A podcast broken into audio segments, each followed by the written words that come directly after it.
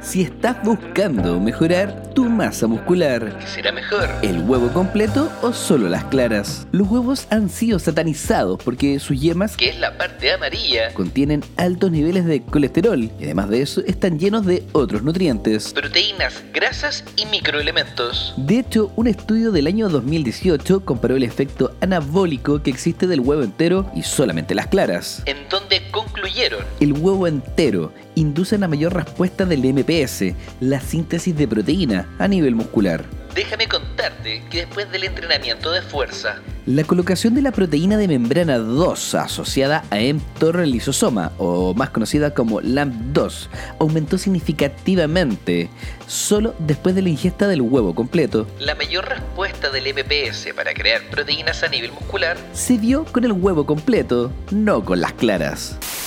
Yeah, buddy. It's on now.